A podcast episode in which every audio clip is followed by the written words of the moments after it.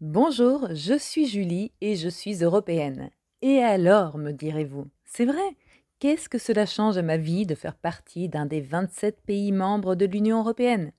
Eh bien, c'est l'objet de cette nouvelle série de podcasts Européens et alors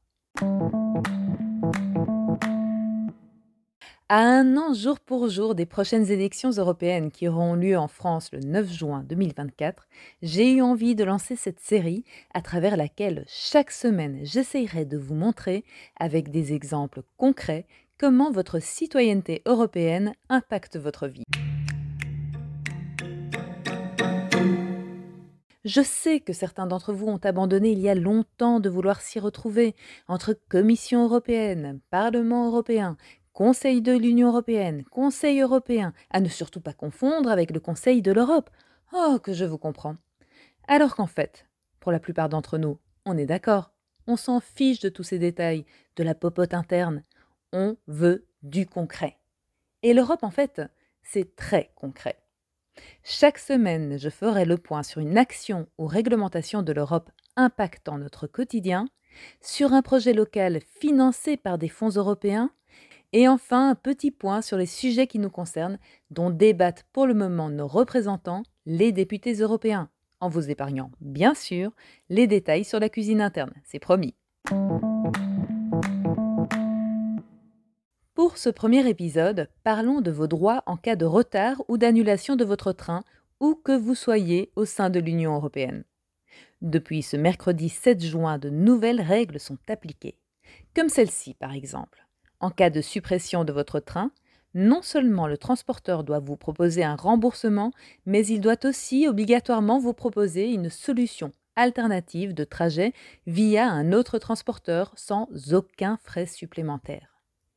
Et si 100 minutes après l'heure prévue de départ, aucune solution de réacheminement ne vous a été proposée, n'attendez pas plus longtemps.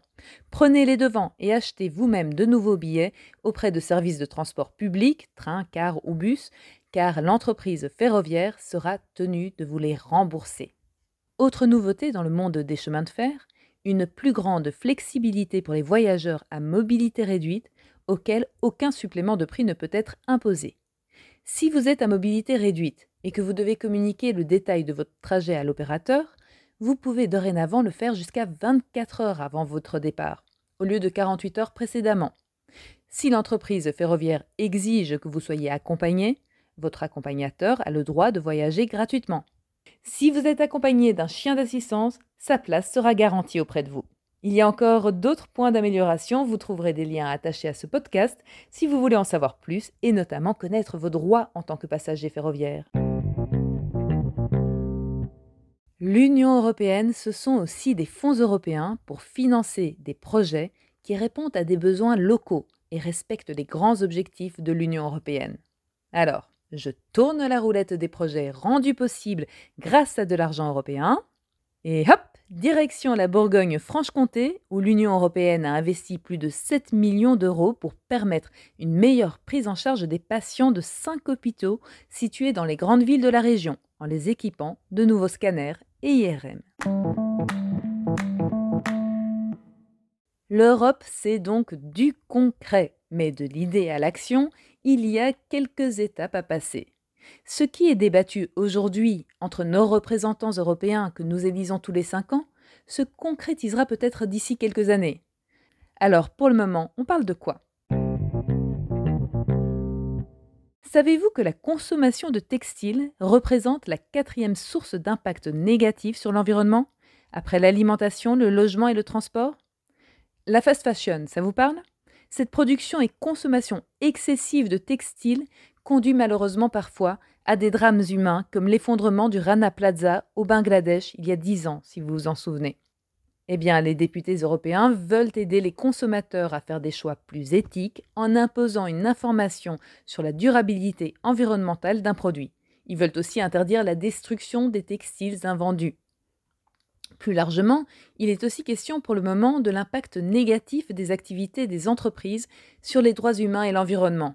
On parle ici du travail des enfants, de l'esclavage, de la pollution ou encore de la perte de biodiversité. Nos représentants veulent obliger les entreprises à prévenir cet impact, voire à y mettre fin, ou à tout le moins le réduire quand ce n'est pas possible de supprimer totalement cet impact. Tout cela va maintenant faire l'objet de négociations entre les différentes institutions européennes, mais je vous l'ai promis, nul besoin de parler de la cuisine interne. Voilà, j'espère que ce premier épisode vous a plu. Si c'est le cas, je vous invite à laisser un avis sur la plateforme d'écoute que vous utilisez et à partager l'épisode autour de vous. Je vous remercie en tout cas de m'avoir écouté jusqu'au bout et je vous donne rendez-vous la semaine prochaine pour parler d'Europe concrètement.